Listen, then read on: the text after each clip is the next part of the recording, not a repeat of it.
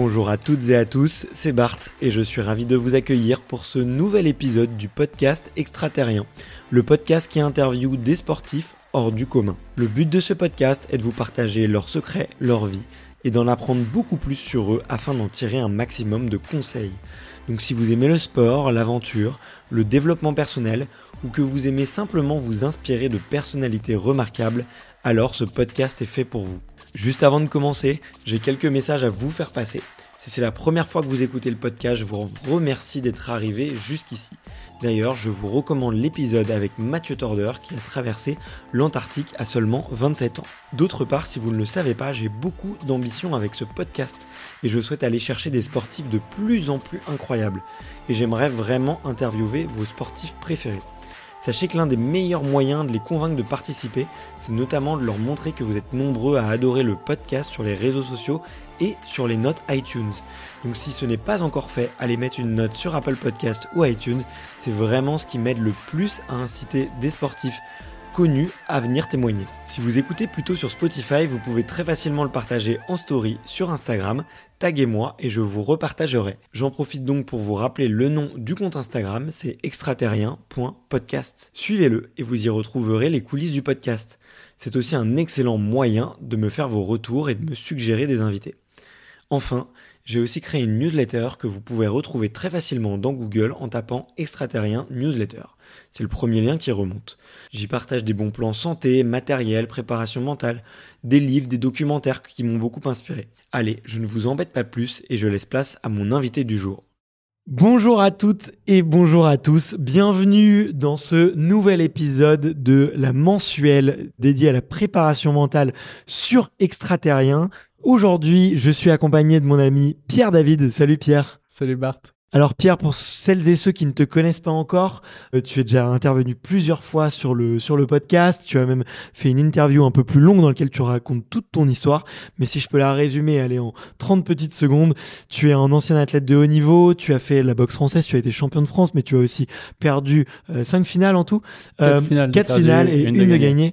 Tu as écrit de nombreux ouvrages sur la préparation mentale, l'identité gagnante, la préparation mentale gagnante, et tu as aussi monté l'Académie de la haute performance. dans laquelle vous avez accompagné plus de 600 athlètes au jour où on enregistre ce podcast.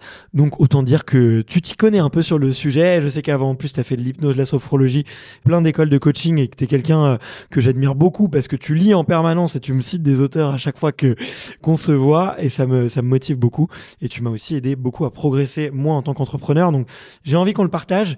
Aujourd'hui, un épisode un petit peu particulier. Effectivement parce que on fait un épisode un petit peu généraliste et en plus c'est un exercice c'est pas facile que je te demande. Tu sais que je t'attends au tournant puisque on va étudier la question de comment choisir son préparateur mental, comment bien le choisir, comment aussi trouver une méthode qui peut nous convenir? Tu m'as dit euh, en antenne, ah ça va pas être facile de le faire euh, cet épisode-là parce que effectivement moi je crois en ma méthode à fond et je crois euh, à la formation que je propose à mes équipes. Mais on va essayer de, de, prendre du recul, de se détacher et de se mettre du point de vue de l'athlète, de se mettre de la du point de vue des auditrices et des auditeurs qui nous écoutent aujourd'hui. Et j'imagine que si vous écoutez cet épisode-là, c'est que vous poser la question déjà et que vous êtes déjà dans le processus d'aller voir, de vous faire accompagner par quelqu'un. Et on va essayer de décortiquer un peu tout ça. Et du coup, je vais beaucoup te challenger aujourd'hui, Pierre. La première question que je voulais euh, te poser, c'est concrètement, quel est, pour un athlète ou pour un entrepreneur, quel est le rôle et quel n'est pas le rôle du préparateur mental pour un, pour un athlète? Ok, donc quel est le rôle d'un préparateur mental pour un athlète? Alors là, attention, encore une fois, c'est vraiment pour moi, pour un athlète, c'est le débloquer rapidement. Ok, et là j'insiste bien sur le mot rapidement. Pourquoi? Parce que jusqu'ici on allait dire que la, la, préparation mentale c'était long et tout. Moi j'ai souvent vu des athlètes se faire accompagner pendant un an, deux ans et toujours avoir, même si ça avait amélioré les choses, bien entendu, d'avoir toujours le blocage de fond. Pour moi, aujourd'hui, la préparation euh, mentale en 2023, alors on fait cet épisode, ça doit aller vite. On sait où est le blocage quand on entend la tête parler et on le débloque et après c'est fini, il n'entend plus, euh, on n'entend plus parler de nous. Donc pour moi, c'est vraiment euh, ça. La préparation mentale, pour moi, c'est pour ça à limite aujourd'hui, des, des, fois il y a des gens qui me disent mais Pierre, en fait tu fais pas de prépa mentale et je leur dis ben non, c'est l'étiquette qu'on a. Moi, je fais de la préparation et je débloque vite les athlètes. Après, ils, ils continuent, ils font ce qu'ils veulent derrière pour moi, sur du long terme, Et si le blocage de fond est toujours là après euh, six mois, même moins, mais on va dire six mois de travail ensemble, si le blocage de fond pour lequel l'athlète est venu est toujours présent, bah ça, à mon sens, c'est pas normal. Alors après, des fois, il y a des athlètes qui sont en évolution, qui aiment bien se refaire accompagner un peu plus tard et tout, parce qu'ils ont un nouveau step et des nouveaux challenges qui arrivent, mais ce sont plus les mêmes challenges.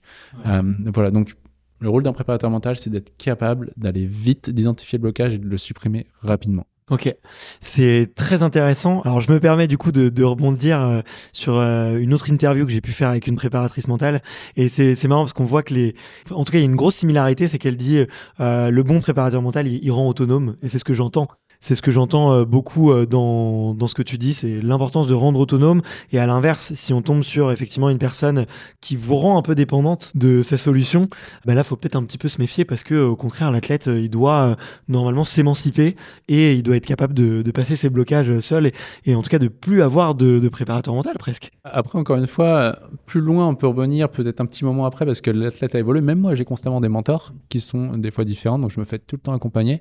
Mais en tout cas, la même, enfin, ça peut être la même personne aussi pendant, pendant, pendant des années. J'ai des mentors qui m'ont accompagné pendant 3-4 ans. Mais, mais quand même, c'est parce que je suis en évolution, en fait. Mais si après, je sais pas, un athlète qui est. Après, des fois, on va se reparler 5 minutes avec des athlètes et c'est plié, quoi. Ouais. D'accord.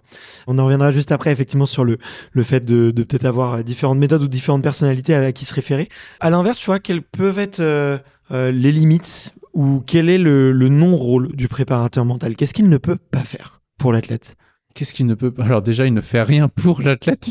Déjà, je pense que c'est la, première chose. Qu'est-ce qu'il peut pas faire C'est rien pour l'athlète. Nous, on est juste des, catalyseurs en quelque sorte et on va, on va ouvrir des, des, des, angles de vue qu'on n'avait pas vus. Qu'est-ce qu'on peut pas faire pour l'athlète? Alors, j'essaie de me poser la question. Je pense que c'est euh, s'entraîner à sa place, faire la prépa physique. J'irais presque sur le conseil aussi, donc là on arrive entre la différence entre le coaching et le mentoring, euh, je pense que le préparateur mental, comme nous par exemple, nous on, prend ceux de toutes disciplines confondues, et c'est très bien parce qu'on travaille sur l'identité. Les conseils, allez tu dois faire ça, il faut faire ça, c'est-à-dire des injonctions de valeur. Je pense que là, au maximum, euh, le préparateur mental, même si j'en fais une avec le doigt sans détacher, je pense qu'il y a ça. Et après aussi, euh, moi, je dirais, là, je parle plus aux préparateurs mentaux qui nous accompagnent. Euh, s'il vous plaît, ne faites pas de routine d'entraînement aux athlètes ou ne mettez pas de routine d'entraînement aux athlètes si ça leur correspond pas. Nous, à l'Académie de Performance, on a zéro routine avec les athlètes. On les dépolarise. Après, on part du principe qu'ils savent ce qu'ils ont à faire. Et justement, on a un, psychologue qui met un témoignage de plusieurs euh, pages dans le livre Préparation mentale gagnante où il dit que jusqu'ici, donc il a été 12 ans professeur à Paris Descartes, qui dit que jusqu'ici, il mettait des routines en place qu'il avait appris en préparation mentale aux athlètes et finalement, les, ces outils de, de, routine étaient ensuite contre-productifs. Hmm. Donc, ce que tu dis là, c'est que c'est à l'athlète de se créer soi-même ses propres routines et, et de trouver euh, lui-même euh, les, les, outils qui, correspondent bien. Ouais.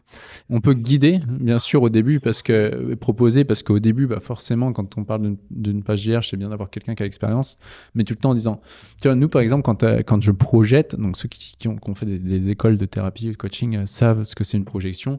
Nous, des fois, ça arrive de projeter, mais dans ces cas on dit voilà, ok, là, je vois un angle de vue, je vais te donner mon point de vue. Enfin, déjà, un, est-ce que ça t'intéresse de l'avoir?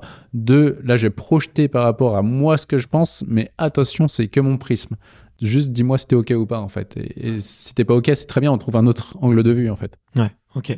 Ouais, ben ça effectivement c'est un point très important et je pense pour les auditeurs et les auditrices à bien comprendre, c'est qu'effectivement euh, que ce soit un coach, un préparateur mental, normalement il est juste censé même pas vous prendre par la main, mais juste proposer.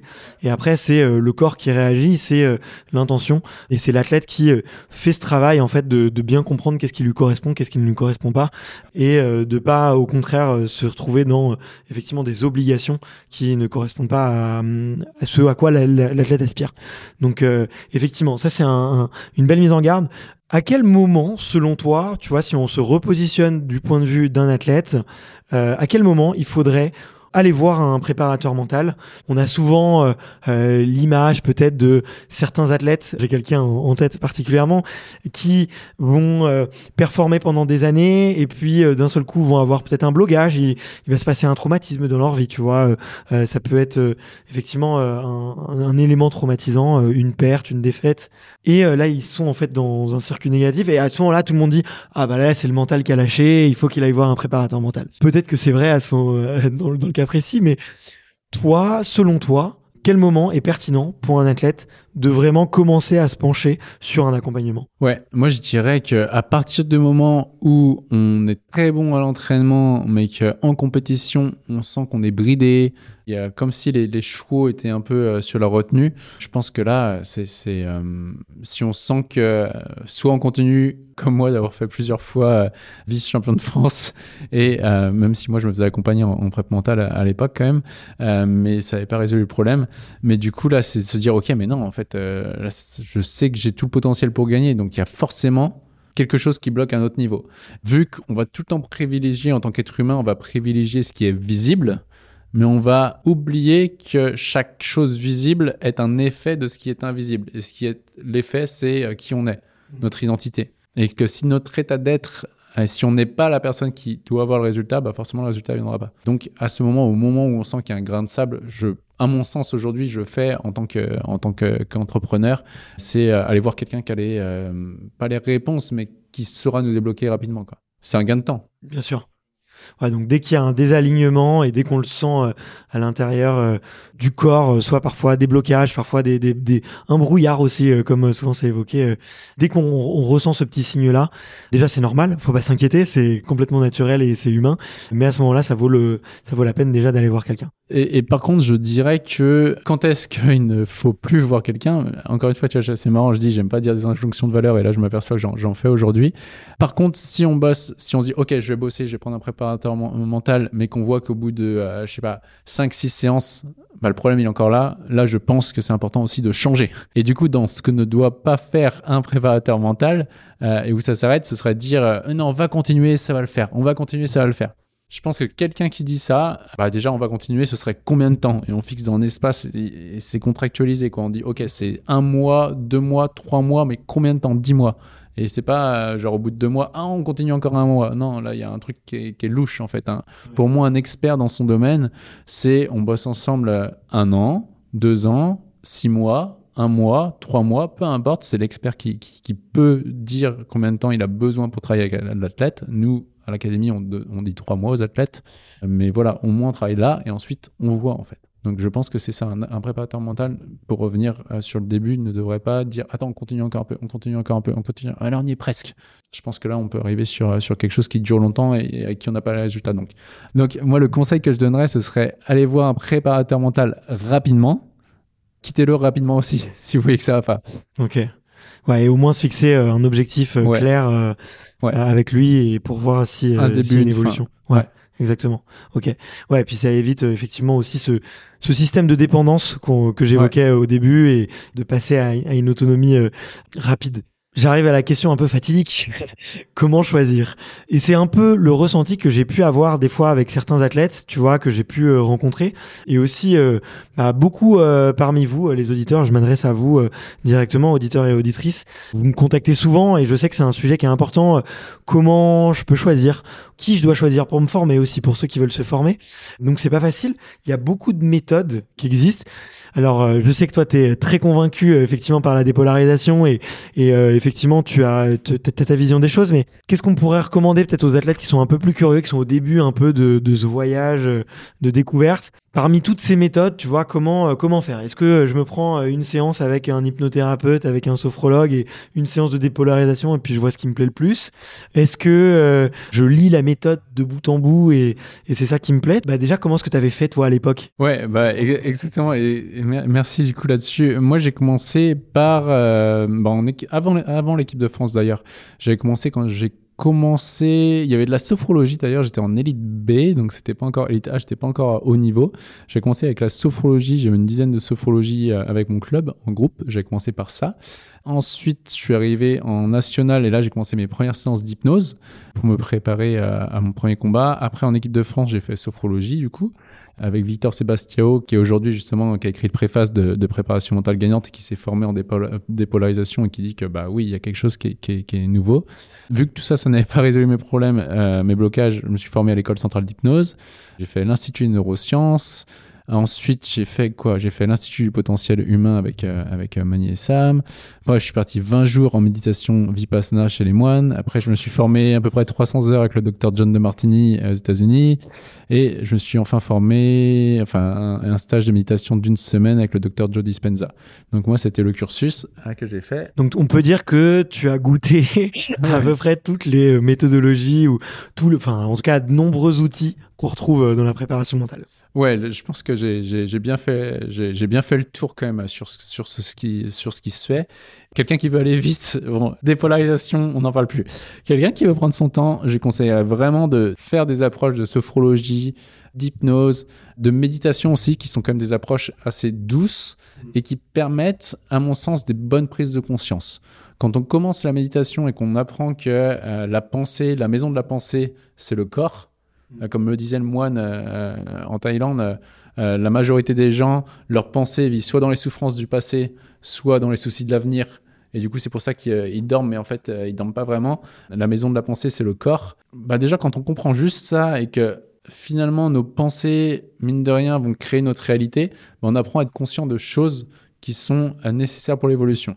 Ensuite, une fois qu'on a fait tout ça, je pense qu'on peut faire un parcours comme ça en six mois déjà, on peut bien avancer, et qu'on voit qu'il y a qu'on a bien avancé déjà, parce que c'est quand même des, méthodes de méditation, sophrologie, hypnose qui sont bonnes et qui marchent et qui apportent des évolutions et des améliorations. Mais quand on voit qu'il y a un plafond de verre, bah, je pense que la plus-value qu'on a aujourd'hui, c'est quand il y a un plafond de verre, malgré toutes les méthodes qui ont été faites aujourd'hui. Dans les athlètes que tu as interviewés, il y en a quand même eu beaucoup qui ont fait euh, plusieurs méthodes avant qui ont été suivis pendant des années. Et quand ils sont venus travailler en dépolarisation, bah, ils le disent tous, hein, en mois et demi, deux mois, il n'y avait plus de blocage, tu vois. Donc, euh, parce que j'avais un blocage, je me suis, je me suis énormément formé. Mais, mais en tout cas, il y a plein de lectures et plein de méditations, de la méditation, de la sophrologie qui apporte déjà euh, beaucoup. Quoi. Ouais, bah allez, je, fais le père fouettard et je mets un peu d'eau dans ton vin, forcément. Effectivement, tu vois, euh, moi je trouve que tu as hyper bien identifié des problèmes, tu vois, et du coup tu les précises. Les athlètes, quand ils viennent te voir, ils savent presque d'avance qu'ils ont un blocage, tu vois, sur l'arrogance, qu'ils ont un, problème sur euh, l'humilité ou euh, ou d'autres, mais en tout cas la, peur d'échouer, la peur de décevoir, parce que voilà, c'est les problèmes que tu adresses. Peut-être que tu vois, euh, imaginons si on prend un problème un peu plus mainstream ou je sais, sais pas comment on pourrait dire, mais un peu plus généraliste, genre de, de manière générale, j'ai pas confiance en moi. Bah forcément, là, euh, tu vois, le, toi, tu, ton message, il est peut-être un peu moins tourné vers ce, vers ça. Tu peux avoir tendance à aller peut-être chercher d'autres choses, tu vois, ou aller chercher d'autres. Euh, mais en tout cas, effectivement, enfin, je, là où je confirme, c'est que sur tous les blocages que toi t'as identifiés, il y en a quand même beaucoup. Là, euh, vous êtes, vous êtes hyper performant. Comment je peux évaluer, moi, en tant qu'athlète, la pertinence de quelqu'un ou le professionnalisme de quelqu'un Est-ce qu'il y a des critères un peu visibles pour être sûr de pas tomber sur quelqu'un qui sera pas pertinent et compétent? Ouais, c'est vrai que c'est quand même difficile de, de choisir euh, un préparateur mental lorsqu'on, euh, enfin comme moi à l'époque, euh, par où je commence quoi. Tu vois, surtout, alors, alors attends, parce que quand tu es athlète de haut niveau, tu veux pas le dire que tu vas avoir un préparateur mental. maintenant, ça va, mais je pense qu'à ton époque, c'était compliqué. moi, il y a, y a 10, attends, c'était 2010, 11, la première fois que je suis allé. Alors, moi, c'était, mais putain, faut pas que les gens le sachent, parce que les gens me voyaient comme quelqu'un de confiant. Moi, j'étais le seul à voir la faille. Et du coup, euh, là, tu cherches et tout, tu es sur Internet, préparateur mental, etc. Parce que, mais non, mais si les gens pensent ça, ils vont croire que je suis faible. Donc ça, c'est la croyance qu'on peut avoir en tant qu'athlète. Donc on va chercher dans notre coin. Comment trouver un, préparateur mental et s'assurer qu'il j'ai envie de dire, alors c'est là où c'est marrant comme quoi, euh, j'ai envie de dire de, de, contrôler, les, de demander déjà les certifications. Je sais pas si je peux le dire ou pas, mais il y a une certification qui, à mon sens, donnait des certifications de préparateur mental un peu à l'appel comme ça, où les gens se formaient juste en ligne, il n'y avait pas de, il y avait pas d'être humain. Ça, pour moi, c'est pas vraiment une expertise. Donc, euh, alors après, comment trouver ça? Après, il y a les trucs, euh, mais il peut y avoir des très bons préparateurs mentaux qui n'ont pas ça. C'est aller voir les avis sur Google, par exemple. Tu vois, des choses comme ça. Après, demander une séance d'essai, sinon. Demander une, séance d'essai. OK, je vais faire une séance, je vais voir ce que ça donne. Ou trois séances et, voir ce que ça donne. Et surtout, peut-être pas s'engager sur un an avec quelqu'un qui, enfin, de toute façon, euh, l'engagement, on peut le couper quand on veut, mais c'est là où, où, les athlètes, c'est important qu'ils prennent leur leadership et, qu'ils soient capables à un moment de dire, bah, tu sais quoi, euh, je lâche euh, le, préparateur mental, je vois qu'il est, il est pas pour moi. Mais ouais, au début, c'est un peu dur à, contrôler. Il y a des très bonnes écoles en, France. Ok. Bah écoute, j'en profite, je te donne mon avis parce que, comme tu le sais, dans un passé pas si lointain, j'accompagnais des entrepreneurs, tu vois. Donc on n'était pas forcément des préparateurs mentaux pour eux, non, c'était plutôt, on de la formation et on les accompagnait. Et j'ai un peu transposé ça, tu vois, moi, au monde de la préparation mentale. Et effectivement, euh, moi, la première chose que je recommande, et je le recommande aux athlètes, et je le recommandais déjà aux, aux entrepreneurs, c'est quelque chose en plus qui fonctionnait très bien, et que tu vois que tu fais très très bien aussi, mais tu t'en rends peut-être plus compte, c'est euh, tout simplement de demander une recommandation. Je pense que euh, quand on va voir un préparateur mental, alors euh, effectivement, euh, là, il y a peut-être certains préparateurs qui sont un peu jeunes, qui débutent, qui vont me dire, mais Bart, oui, comment est-ce qu'on fait pour débuter et tout? Eh ben, on peut toujours, déjà, faut, faut faire sa place, faut aussi bosser au début quand on commence, faut redoubler d'efforts, je pense. Et puis on peut aussi le faire dans des stages, on peut le faire gratuitement ou en tout cas vraiment commencer à se former. Mais en tout cas, pour l'athlète, c'est important de pouvoir parler à d'autres athlètes. Je pense que quand on va voir un thérapeute, c'est important d'avoir euh, euh, l'avis de quelqu'un d'autre qui va être euh, un point de vue extérieur, qui va pas être la personne directement. Et tu vois, moi, c'est quelque chose que je fais bah, sur Extraterrien et sur les recrutements que j'ai l'habitude de faire. C'est typiquement la personne que je recrute, bah, je vais aussi lui dire de faire un, un appel complètement solennel, informel, pardon, avec quelqu'un d'autre de mon équipe durant lequel ils vont pas forcément parler de travail et ils vont même directement parler de moi. Et ça reste entre eux. Tu vois c'est un peu euh, voilà cette espèce de recommandation. Donc première chose je pense la recommandation c'est c'est quand même assez euh, c'est quand même assez important. Et moi après c'est c'est quelque chose qui est important pour moi. Peut-être que moins pour d'autres personnes, mais moi j'ai besoin de savoir, un peu comme tu disais tout à l'heure, sur une durée, mais j'ai besoin d'avoir une méthode. J'ai besoin d'avoir quelqu'un qui est capable de m'expliquer en fait sa méthode. Je l'ai découvert ça en avec des chirurgiens, tu vois, en médecine, tu vois. T'expliquais, je me suis fait opérer du rein et j'avais besoin d'avoir un, un, protocole de, de, de remise en forme, de réathlétisation entre guillemets si tu veux, j'ai vraiment sélectionné le chirurgien qui m'a accompagné parce qu'il était capable de me dire, OK, bah, étape numéro une, c'est ça, étape numéro deux, c'est ça, étape numéro trois, c'est ça. Et pour chacune des étapes, de me préciser vraiment ce qu'il allait me faire, combien de temps ça allait être fait. Et euh, si tu veux, moi, ça m'a énormément rassuré sur le protocole. Et je trouve que ça, c'est, euh, euh, c'est quelque chose de rassurant et moi, à titre personnel, alors je pense que ça n'engage que moi. Là, là, je me mouille un peu. Certains coachs ont, tu vois, une approche très euh, passive, tu vois, de genre, viens me voir, d'abord on fait un audit, d'abord on fait et tout. Mais euh, même dans cette approche, j'ai besoin qu'on m'explique quelles sont un peu les grandes étapes. Et si on n'arrive pas à m'expliquer euh, par quel type de cheminement je vais passer ou quels sont les différents outils que je vais utiliser, ça me fait un peu peur à titre individuel. Donc on a parlé un petit peu du, du, du temps de, du temps d'accompagnement. On a parlé un petit peu des différents outils. Donc, on a quand même parlé de, de beaucoup de choses. Est-ce que euh, toi, tu vois euh, d'autres choses qu'on n'a pas mentionnées aujourd'hui euh, qui pourraient aider les athlètes justement à, à plus facilement choisir la bonne méthode, la bonne personne? Tiens, quid de la relation avec la personne? Je te, ça m'amène une, une, une question. Est-ce que c'est important que le feeling passe tout de suite parfaitement bien avec son préparateur mental Excellente question. Et là, j'essaie de, voir. En fait, ça dépend, ça dépend ce qu'on veut avec le préparateur mental. Est-ce qu'on veut avoir un ami ou est-ce qu'on veut quelqu'un qui résout notre problème? Moi, en général, j'aime bien, j'ai un bon feeling avec les athlètes parce que je me reconnais dans leur blocage et du coup, euh, bon, ça, ça, ça, va vite. Et, euh, nous, après, parmi euh, l'équipe qu'on a, des fois, les, les athlètes, on, on, leur dit qu'ils peuvent changer de coach si ça va pas. Mais après, je vois aussi, là, je pense à. C'était pas des sportifs de haut niveau, par contre, euh, à mes débuts, avec deux, trois personnes avec qui j'ai pas eu le feeling. Mmh. Et forcément, euh, et, et, plutôt après deux, trois séances, bah, les gens étaient contents parce qu'ils avaient quand même plus leur blocage et tout. Et moi, je me suis mis à les apprécier. Et, enfin, et, et, euh, et du coup, ça, ça, a été, ça a été également. Donc, je me dis. Si on est sûr de l'expertise euh, des gens, encore une fois, est-ce qu'on s'engage à aller voir quelqu'un pendant euh, un an et on n'avance pas et tout? Ou est-ce qu'on veut un expert? Des fois, je me dis, allez, même si le feeling il passe pas, je m'en fous. En fait, euh, je vais avoir le résultat. En fait, et le gars, c'est pas, euh, je vais dire, c'est pas mon psy, quoi. Enfin là, je parle vraiment avec le, c'est vrai que je parle avec le prisme dépolarisation en mode, on va vite, on débloque et après, on, c'est bon, on se quitte bons amis, on se reparle pas, c'est pas grave. Mais au moins, j'aurais fait mon taf, j'aurais rempli ma mission qui est de débloquer, quoi. Donc, ça dépend en fait vraiment du, du feeling. Est-ce que je suis sûr que si je bosse avec cette personne, cette personne, j'aurai plus mon blocage et c'est bon, dans deux mois, je vois plus et, c'est fini. Et je vais le voir, aller 8 heures, quoi. Ou est-ce que j'ai envie de créer un feeling et de la relation sur du long terme et être pote avec lui après l'accompagnement, quoi. Donc, je pense que c'est deux questions à se poser. Donc, je pense que le feeling n'est pas nécessaire à, c'est plus agréable c'est plus agréable de faire des séances avec des gens avec qui tu sens que ça fit que des gens avec qui euh, ça fit pas quoi. C'est plus agréable, mais est-ce que c'est nécessaire euh, finalement avec le recul, tu vois? En, instantané, je te dis bah oui, c'est nécessaire, et là avec le recul, je me dis bah ça dépend, ça dépend de ce que tu recherches. Quoi. Encore une fois, si je me permets de donner un avis très personnel, euh, avant, par le passé, j'étais vraiment de ceux et celles qui pensent qu'il faut absolument avoir un bon feeling. Et j'ai complètement changé d'avis justement sur cette réflexion de la confiance. Et moi, euh, finalement, euh, c'est pas forcément la sympathie qui va créer plus de confiance chez moi, mais c'est plutôt effectivement quelqu'un qui est capable de euh, d'être pédagogue avec moi, de m'expliquer les différentes étapes, la méthodologie et les différents outils qu'il va utiliser. Et c'est plutôt ça qui va créer de la confiance et du coup qui va faire que mon état d'esprit il est plus positif et plus engagé dans la préparation mentale. Et du coup, maintenant, je suis beaucoup plus ouvert, si tu veux, à ne pas avoir le feeling de au premier abord. Puis ça, c'est aussi un biais très entrepreneurial et de manager de te dire bah faut t'entourer aussi de gens qui sont très différents de toi et parfois on a tendance à avoir un très bon feeling avec des gens avec qui on a on partage plein de points communs.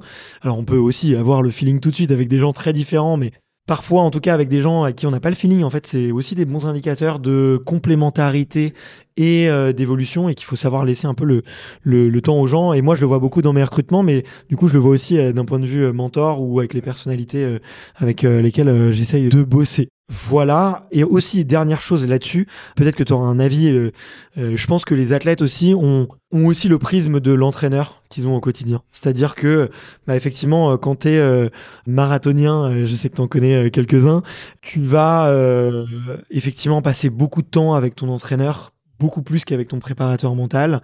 Et effectivement, lorsque tu rentres dans une, dans une dynamique de quelqu'un avec qui tu vas travailler tous les jours, euh, avec des points de vue, enfin, avec des rendez-vous très réguliers, bah là, le feeling, il, devient quand même très important. Il devient primordial. Alors que, au contraire, bah, si on est sur un accompagnement, euh, tu vois, de six séances comme avec vous, ou peut-être un petit peu plus long, avec d'autres, le feeling finalement, il est moins primordial parce que c'est pas une, relation euh, du quotidien qui, s'installe quoi. Enfin ouais, on, voit les, dérives avec certains athlètes, avec euh, les entraîneurs, mais je pense que c'est parce que euh, le poids psychologique d'une relation, il est très fort et qu'on passe beaucoup de temps. Ah oui, je voulais te poser une toute dernière question et on terminera là-dessus aujourd'hui sur cet épisode. Là, on met plutôt la balle dans le camp des athlètes. Disons que je, je suis l'athlète, j'ai j'ai bien écouté Pierre et Bart et je, pense avoir plein d'axes de réflexion. J'ai rencontré quelques personnalités.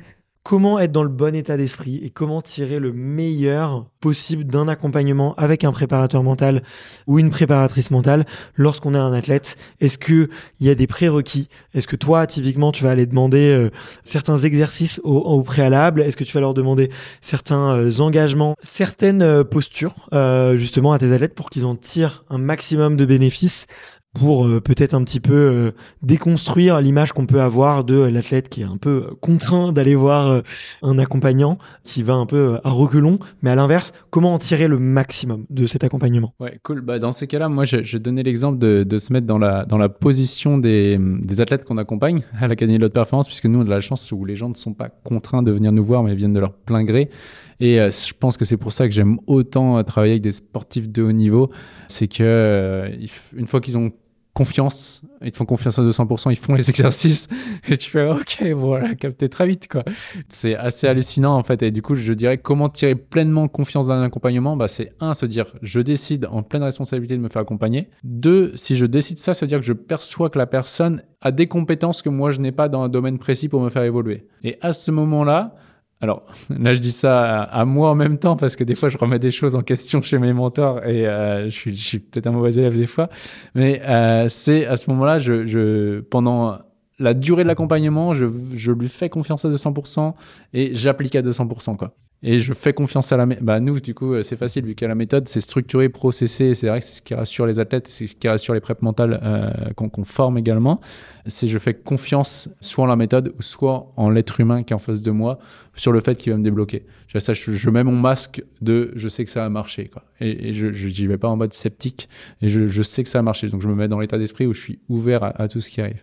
Mais nous, c'est vrai qu'avec les les athlètes de haut niveau qu'on accompagne, on a cette chance, euh, on a vraiment cette chance qu'ils euh, nous font confiance de 100% et, ça va très vite.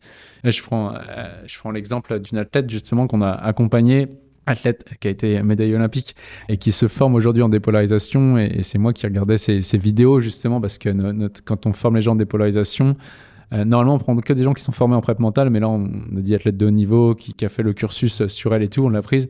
Et en fait, genre, c'est moi qui regardais ces séances en tant que tuteur, et je regarde, je fais, non mais c'est ouf, genre, elle, capte plus que des gens qui ont 10 ou 15 ans d'expérience dans le coaching. Pourquoi? Parce qu'elle a tellement su et appliqué la méthode sur elle elle a tellement vu sa carrière bah, évoluer que quand elle coach une autre euh, athlète, bah, c'est facile en fait. Du coup, c'est normal. Pourquoi? Parce qu'elle a, elle a juste intégré sans remettre en question le process. Quoi. Donc, je pense que c'est ça, ne pas remettre en question ce que dit l'autre pendant le temps de l'accompagnement. Une fois le temps, souvent des fois je dis aux gens pendant le séminaire, en séminaire, on est deux jours ensemble, vous ne me connaissez pas, peut-être que par les vidéos. Donc là, pendant le séminaire, prenez votre masque de, de toute façon, ça marche. Et prenez tout comme une vérité. Après le séminaire, remettez en question si vous voulez, mais juste pendant les, les, les 48 heures ensemble, là, euh, juste ça marche. Okay. Donc voilà, je pense que la certitude que ça a marché, c'est vraiment. Euh. Ok, bah pousser un peu l'état de conscience aussi ouais. et, et l'état de, de, plein gré ouais. euh, qui, qui crée ouais, du, du dynamisme. C'est clair, ouais. Okay. Eh ben écoute, je crois qu'on a bien euh, fait le fait le tour du sujet. Oh, effectivement, c'était un épisode un peu particulier et pas facile à faire euh, pour nous parce que euh, forcément on émet un avis la définition du comment bien choisir. Il y a forcément une notion de bien et de mal, de valeur. Mais si vous avez un, problème avec le bien et le mal, c'est que sûrement vous êtes un peu polarisé. Petite blague de fin. En tout cas, si voilà, si vous êtes préparateur mental et que vous voulez en savoir un peu plus sur les travaux de Pierre, on va vous mettre le lien du site de l'Académie de la haute performance euh, et de l'accompagnement que vous proposez aussi aux préparateurs mentaux directement. Et si vous êtes athlète et que, bah, pareil, vous avez envie d'aller plus loin, il y a à la fois les livres de Pierre dont on vous mettra les liens dans la description et le site. En tout cas, euh, bah, si ça vous a fait réagir et si vous avez un point de vue différent, n'hésitez pas à nous le dire euh, sous la vidéo ou euh, sur Spotify aussi. Maintenant, vous pouvez poser des questions et générer de l'engagement. Donc surtout, faites-le. Et puis si ça vous a aidé, vous en tant qu'athlète, à mieux choisir choisir la personne avec qui travailler, avec qui être accompagné, eh ben pensez à mettre un petit pouce sur la vidéo ou euh, tout simplement à vous abonner à la chaîne. Déjà, ça nous fait super plaisir de savoir que ça vous a plu. Allez, salut Pierre, à une prochaine. Salut Bart. Ciao. Merci d'avoir écouté cet épisode jusqu'au bout. Si vous êtes encore là, c'est sûrement que l'épisode vous a plu, donc n'hésitez pas à le faire savoir autour de vous et à vous abonner pour ne louper aucun épisode. J'ai mis tous les liens dans la description, donc n'hésitez pas à y jeter un coup d'œil. Et sinon, moi je vous dis à la semaine prochaine pour une prochaine interview. Ciao